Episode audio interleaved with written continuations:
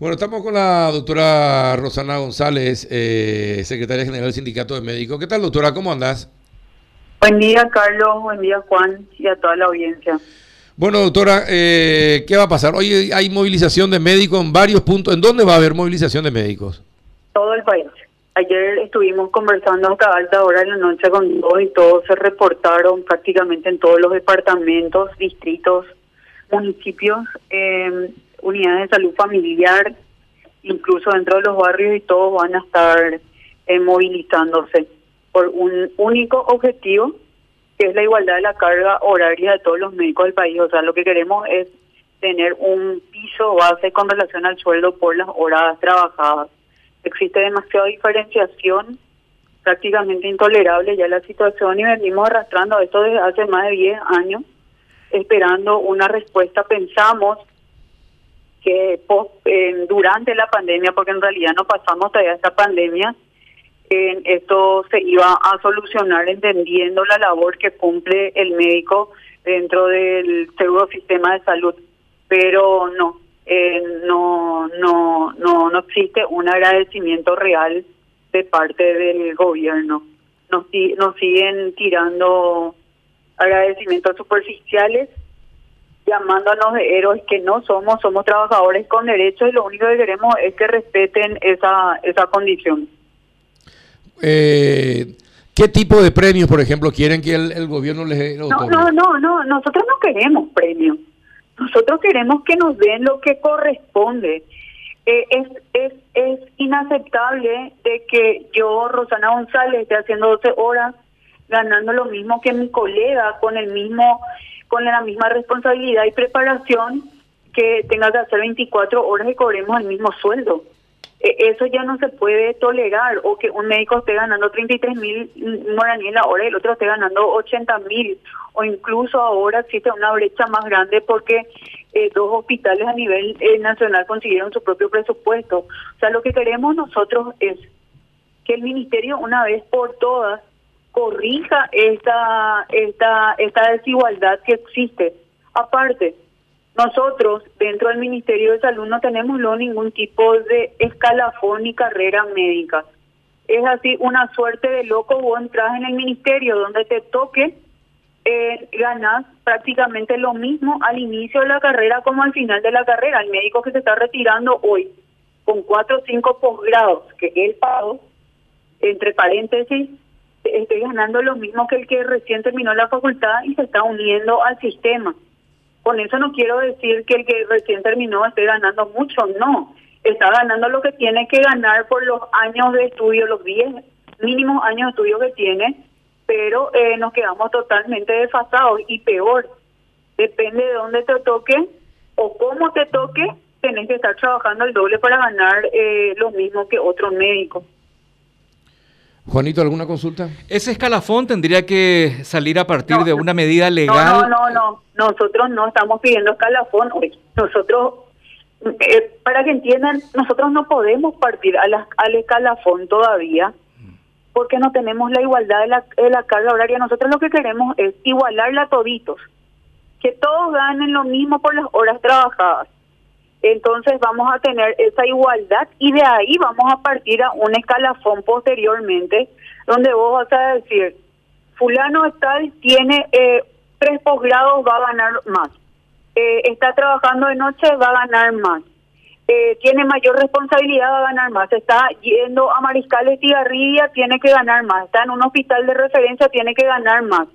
Nosotros no tenemos absolutamente nada de eso y hoy no estamos pidiendo un escalafón Hoy lo que nosotros estamos pidiendo es que se iguale nomás esa carga horaria para poder arreglar la casa.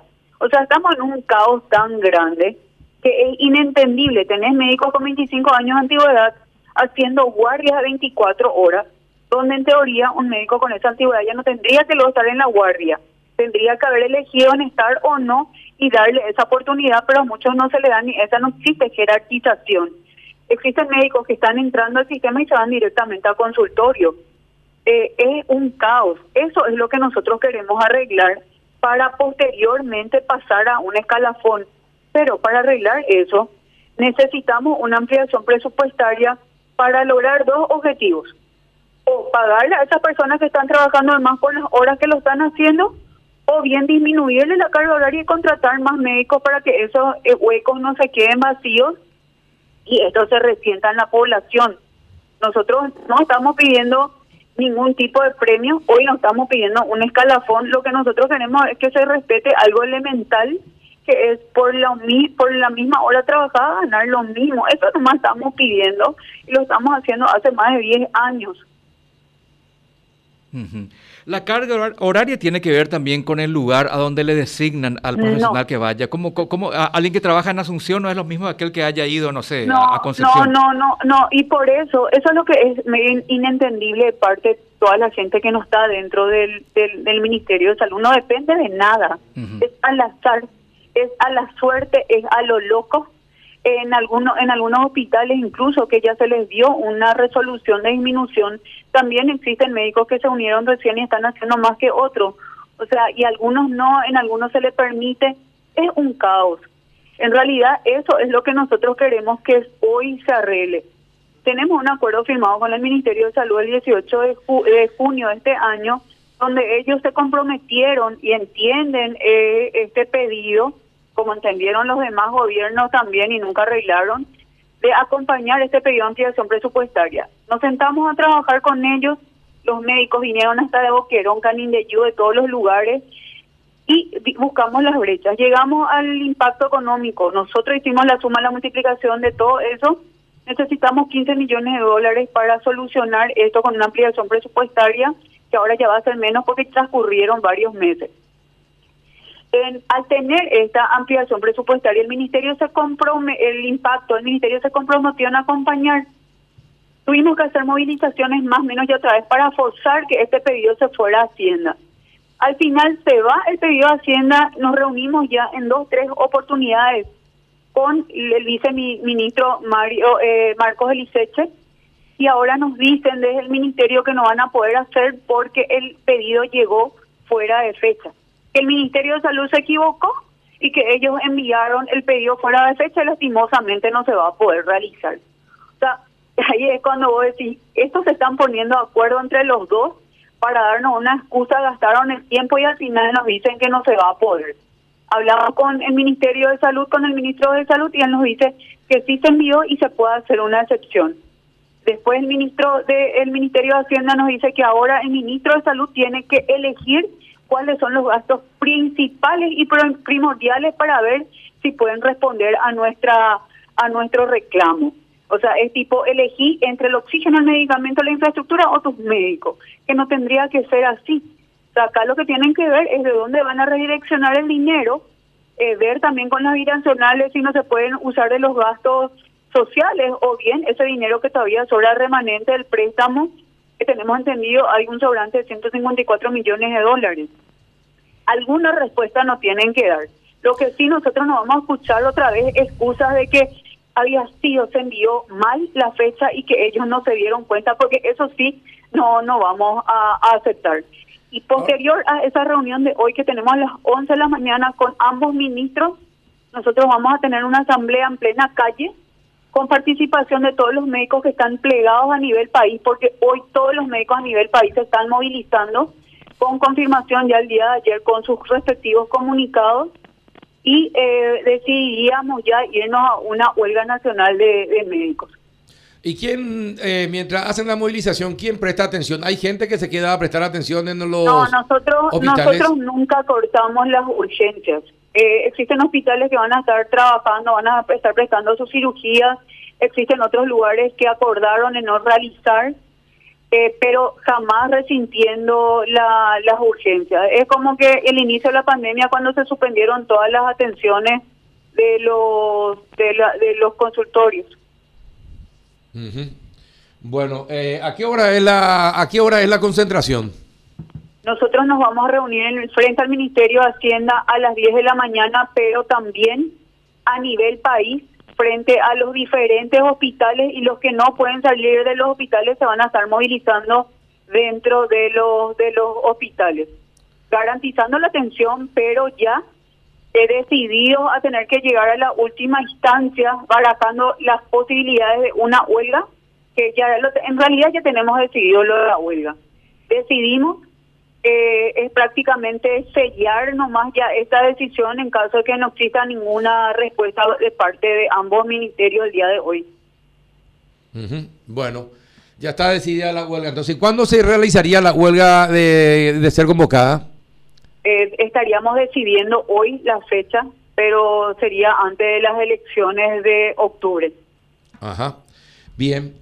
Eh, ¿Tiene algún fundamento político o no esa decisión? No, no, no, nosotros no tenemos ningún tipo de, de, lineamiento político. Si algún eh, grupo político quiere aprovechar esta situación, no nos hacemos absolutamente cargo de nada. Nosotros eh, partimos de algo totalmente justo. No, eh, no, no tenemos ningún tipo de banderío. En nuestro sindicato no apoya ningún grupo político. Eso queremos dejar claro. Lo nuestro es algo totalmente genuino de, eh, de, querer eh, una igualdad de la carga horaria que es defender un derecho laboral básico. No no no no. Muchas veces nosotros escuchamos que ah este este sindicato quiere desestabilizar eh, ellos se desestabilizan solos.